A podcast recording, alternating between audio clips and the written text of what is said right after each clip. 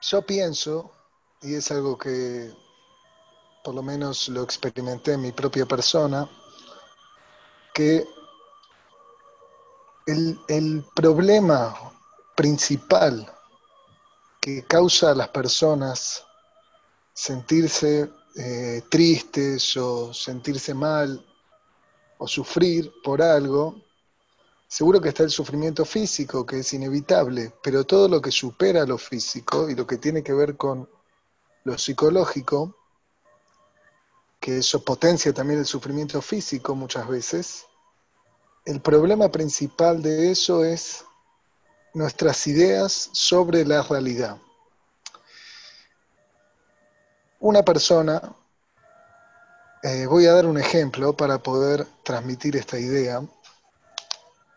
Digamos que una persona eh, sale a la calle, ¿sí? Todos vimos en Hollywood películas de gente que viaja en el tiempo. Y bueno, de repente una persona viaja en el tiempo al futuro, a nuestra época, digamos que viene desde, la Edad Media, y aparece en la época moderna del año, año 2020, aparece en la época del coronavirus, y él sale a la calle y de repente ve, está todo el mundo con el barbijo, nadie se toca, nadie se saluda, y bueno, él le pregunta a alguien, che, ¿en qué, año estamos? Bueno, no sé si decían, che, en la Edad Media, pero le pregunta, discúlpeme, señor, ¿en qué año estamos? Dice, no, estamos en el 2020. ¿Cómo 2020? Yo soy del año 800. Bueno, no sé qué, qué es lo que te pasó, pero bueno, ahora estamos en el año 2020. Y el hombre empieza a ver toda una realidad nueva, gente que no para para dormir la siesta, de hecho, la siesta no es algo que se dejó hace mucho tiempo. Pero ve, empieza a ver toda una vida nueva. Y hay un montón de cosas que a él no le cierran y que le parecen mal. Y dice, ¿cómo puede ser? Las mujeres hablan en público. ¿Qué es esto? ¿Es una falta de recato? ¿Cómo puede ser de que cada, cada joven hace lo que él busca en su vida y no le preguntan a los abuelos? Un montón de cosas que él se choca, que para él son diferentes y quizás que a él le parecen que están mal esas cosas. Y eso también le puede causar a él un malestar y una incomodidad y un choque y, una, un, un enfrentamiento con la realidad actual que él está ahora encarando, porque es algo que él no conoce, porque es algo que él no está acostumbrado y porque es algo que no combina con la idea que él tiene de la realidad. Él tiene una idea de la, eh, una idea de la realidad medieval y de repente se, eh, se encuentra con una realidad moderna o postmoderna o post postmoderna. ¿Y cómo? Entonces, que realmente la, la realidad cambió y en la Edad Media el mundo era de una manera y ahora el mundo es de otra manera?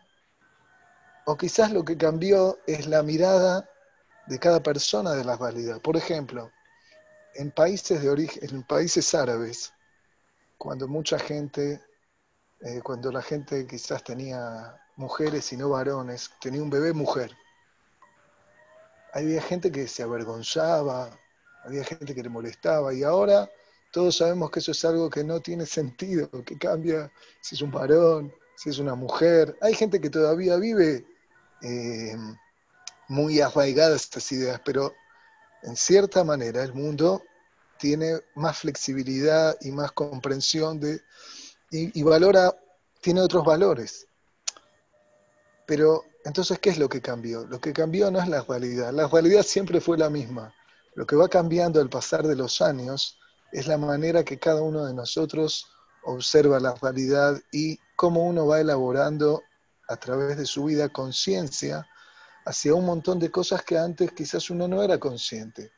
Puede ser de que hace muchos años el mundo no era consciente de la importancia que tiene cada persona de eh, manifestar sus deseos y de poder llegar a su propia verdad y de conectarse con sus sentimientos. Quizás lo que importaba antes era tener una, tener una carrera respetable, o ser de la aristocracia, depende en qué época y depende en qué ámbito social. ¿A qué quiero llegar con todo esto? A lo que quiero llegar es que muchas veces, cuando nos enfrentamos a un problema en la vida, puede ser que no sea un problema. Puede ser que el problema es la manera que vemos la realidad. Por ejemplo, si una persona no le eh, tiene problemas en la pareja, porque él, en general, muchas veces, aquí, ¿cuál es el motivo de ese problema de pareja? Porque él tiene una idea de cómo tiene que ser la vida en pareja. Y cuando su vida en pareja no encaja con esa idea, él dice que hay algo que no funciona. Ojo, no siempre es así, pero muchas veces puede ser que el problema es que una persona no comprendió correctamente cómo, cómo es la dinámica y cómo son las etapas de una vida en pareja. Puede ser de que una cosa es cuando estaban de novios y que uno estaba desvivido por el otro y quizás después se elabora otro tipo de relación y hay que encararla de una manera nueva. Pero si uno sigue esperando tener su príncipe azul o a, su novia o lo que sea, entonces eso le va a causar una incomodidad. O por ejemplo hay gente que le molesta cuando le discuten o no están de acuerdo con su idea y se ofende y se incomoda. Y eso es porque él tiene una idea en su cabeza ya que lo que yo digo tiene que ser aceptado y cuando no es aceptado eso le empieza a molestar. Y así en un montón de cosas. ¿A qué viene todo esto que estoy diciendo? ¿Qué tiene que ver con la fecha de Shavuot? Bueno, la relación que entiendo yo que esto tiene que ver con la fiesta de Shavuot es una enfermedad, quizás que tiene unos 200 años, una enfermedad que yo la llamaría la enfermedad de la, de la religión. ¿Qué sería la enfermedad de la religión?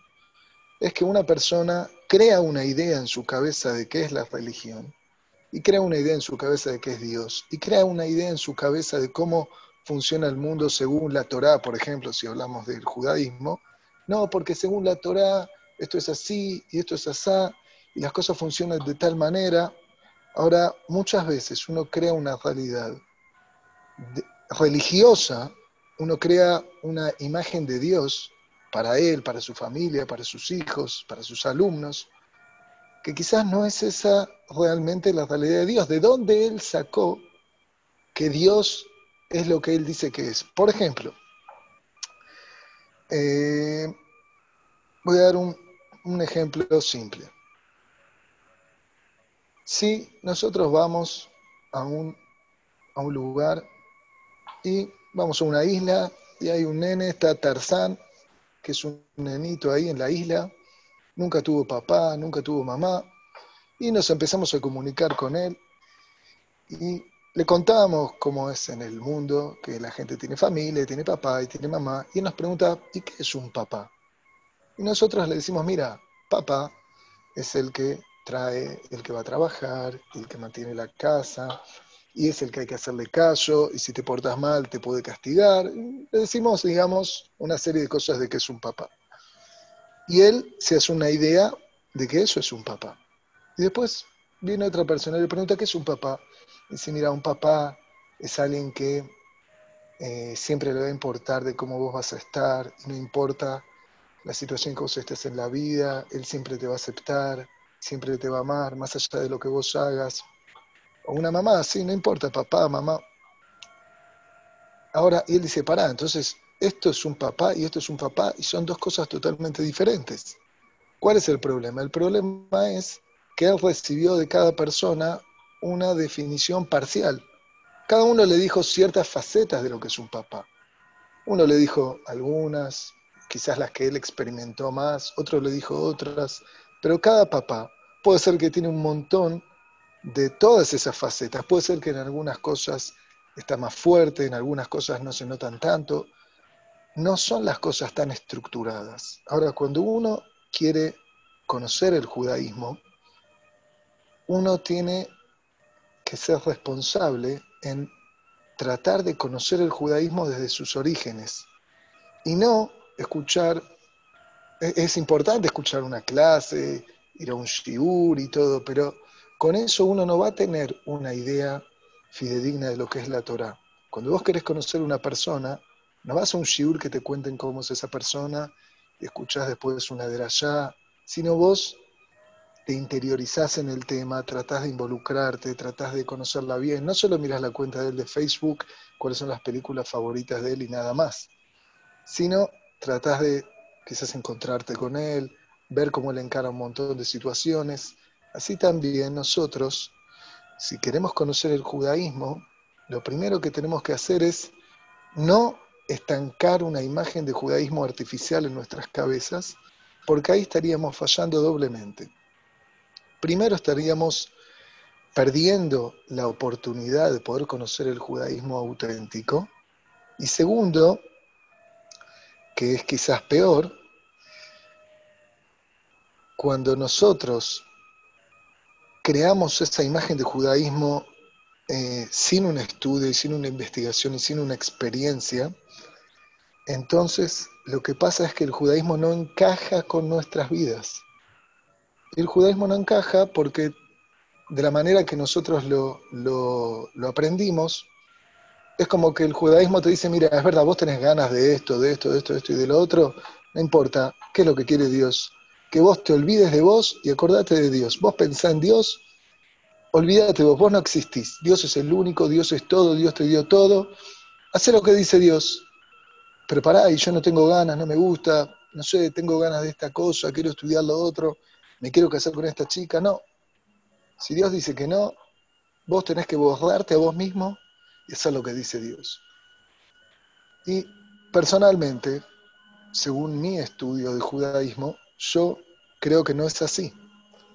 Es verdad que superficialmente uno puede ver en la Torah cosas que no encajan con la vida de uno.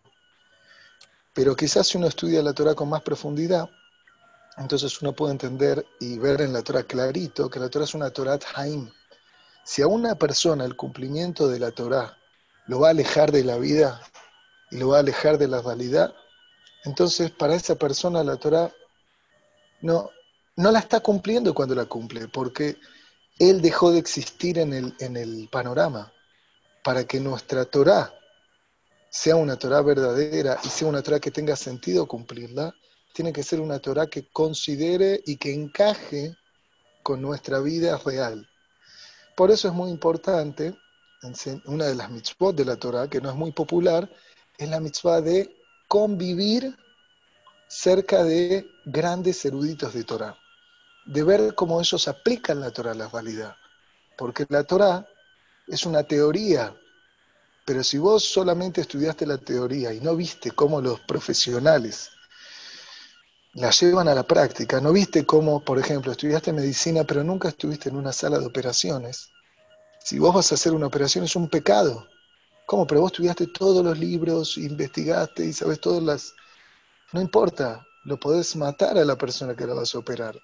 Porque una cosa es la teoría y después hay que ver cómo llevarla a la vida real. Así también es muy importante cuando nosotros queremos cumplir la Torah, es, es, bueno que tengamos ganas y entusiasmo y que queramos hacerlo, pero hay que tener mucho cuidado de no cumplir la Torah sin tener esa experiencia en, en la sala de operaciones, sin ver cómo se cumple la Torah. Porque uno va a leer algo en el manual y si no tiene una, una experiencia de cómo se cumple, eso va a estallar con la realidad y al final no va a estar haciendo la voluntad de Dios, no va a estar haciendo la idea de esa teoría.